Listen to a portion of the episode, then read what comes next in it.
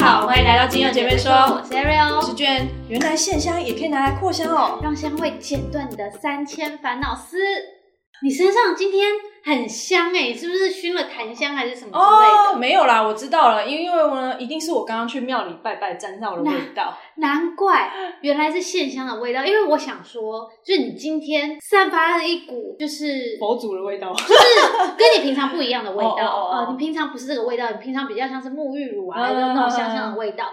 啊，今天的话，你就是比较就是对佛祖的味道。说到香啊，你知道线香的熏香文化其实比精油还要早很多吗？哦，拜托，我跟你说，我用膝盖想，当然也知道线香比精油还要早啊。我想知道你的膝盖还想了什么事情？我膝盖、嗯、没有遮想这件事情啊。那因为毕竟呢，精油是要经过有没有蒸馏萃取的技术取得而成的嘛。那以科技方面来讲的话呢，一定是比较困难的。对，所以呢，当然线香的历史就会比较早一点。不过呢，真的如果要说到线香是从什么时候开始出现，其实我就比较不清楚了。好，你不知道是吧？对我就把我查到的资料跟你讲一下，原下。来是你查到，好的，没问题。那这期呢，我们就要来介绍线香的熏香文化，还有线香跟精油的差别到底在哪里。嗯最一开始出现的线香啊，其实在印度的佛教徒，嗯因为他们就是天气炎热嘛，所以信徒在庙里面拜拜打坐的时候都昏昏很想睡觉睡然后呢，他们就找来一些带有香气的那种木材，像是比如说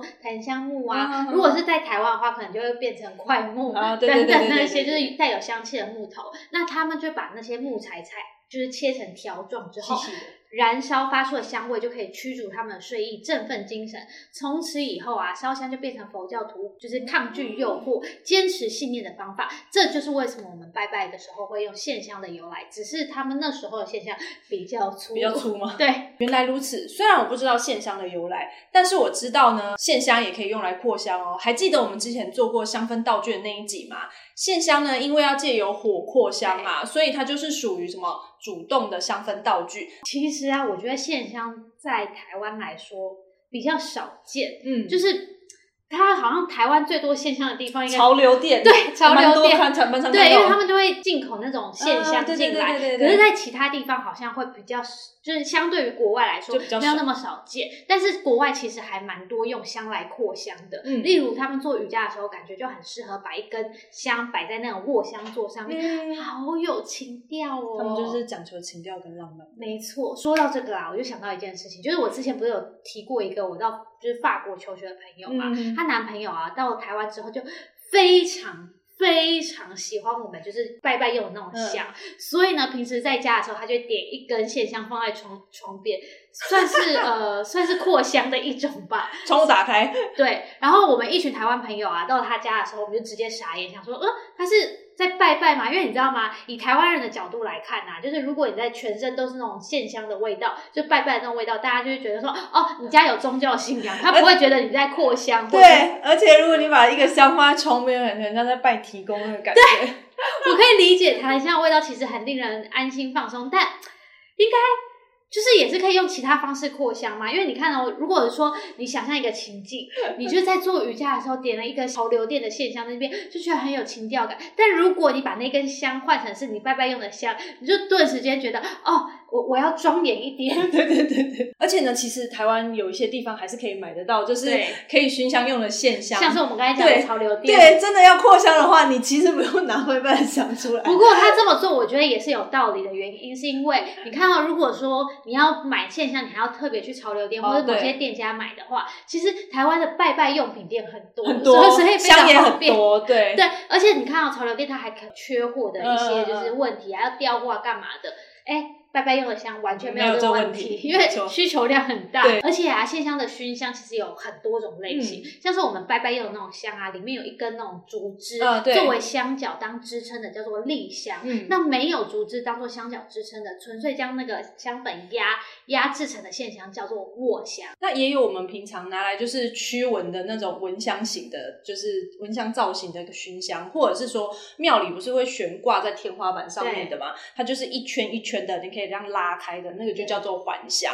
那还有什么锥形的，就很像三角形的那种熏香，那个就叫做锥香。对，就是真的有很多种不一样的形态。对对对，那我问你，你知道线香跟精油的差别在哪里？我想最大的差别应该就在于扩香的介质，因为它们的本质上其实我觉得是差不多的。不过要注意的是，因为线香它在燃烧之后呢，它会产生香灰，对所以如果你在房间使用的话，你就要小心不要让它乱飞。因为如果如果在夏天，我们可能会压那个电风扇吧，你电风扇压下来啊，一个不小心那个 然后风就把灰吹到那个整个地板或者床上了，就是你心情没有沉淀冷静下来就算了，然后看到一地灰。对，然后你就更肮脏，然后你还在那边亲这样子。对，除了这个之外啊，我个人是觉得精油会比较方便啦，因为哦你看啊这倒是，线香它的味道就很固定。那除了嗯你同时烧几种不同的香，但如果你同时烧很多种不同的香，不知道那种会不会引发那种就是家里的警报器会不会响？对或者是就是你烟很大就会觉得很呛。嗯。那精油就没有这个困扰，想要什么味道你就可以自自己调。调对，好，那最后呢，我们就来提供几支带有浓浓的宗教感，闻起来的时候呢，会让你全身就是沉浸在安定氛围的精油。如果真的很喜欢线香的味道，不要在房间里点香就是了，就不要在房间里点香，你可以用这几种精油来替代就好。分享给 Ariel 的法国朋友我哦。再我再转告给他。第一个要介绍的就是檀香。檀香的化学成分呢是倍半铁醇的，又称为印度白檀。说到檀香呢，应该就会让人家直觉的想到什么佛教或者是庙宇等等的，是因为呢，檀香呢它就是佛教。就是佛教徒他非常推崇的一个神圣之木。那檀香的味道呢，是一种温暖带有木语香，就是木头香的味道，它会让人呢静心凝神，然后排除心中的杂念，是很适合呢静心养性使用的精油哦。第二支呢，我们要介绍的就是岩兰草。嗯岩兰草我们之前也有介绍到，没错它是扎根性很强的植物，它的化学成分是倍半铁醇，所以呢，倍半铁醇的话，你就会想到哦，它是分子比较大的油，嗯因此呢，它也比较难滴出来。但是呢，它因为它分子比较大的缘故，所以它的气味也会比较安稳，你就会闻起来就觉得好安定。那它的气味呢，也会带有淡淡的泥土跟草香味，有种很让人踏实的感觉。舒服。因此呢，岩兰草也被称为安静的油，它的气味可以安定心神，可以让你集中注意力，还有舒缓恐惧的情绪。再来要介绍的呢是广藿香，广藿香跟前面两支一样，都是倍半铁醇的成分，但是它的味道呢稍微就是比较辛辣一点点。有些人呢一开始闻到的时候可能会觉得有点刺鼻，就是很像浓厚的那种中药味。但是呢，一段时间沉淀下来之后呢，广藿香的气味呢也会越来越温顺，就是比较温润，它会没有一开始的辛辣味，取而代之的是沉稳的大地青草味。广藿香呢又叫做精油界的 whisky，它会越沉越香。你一定很爱。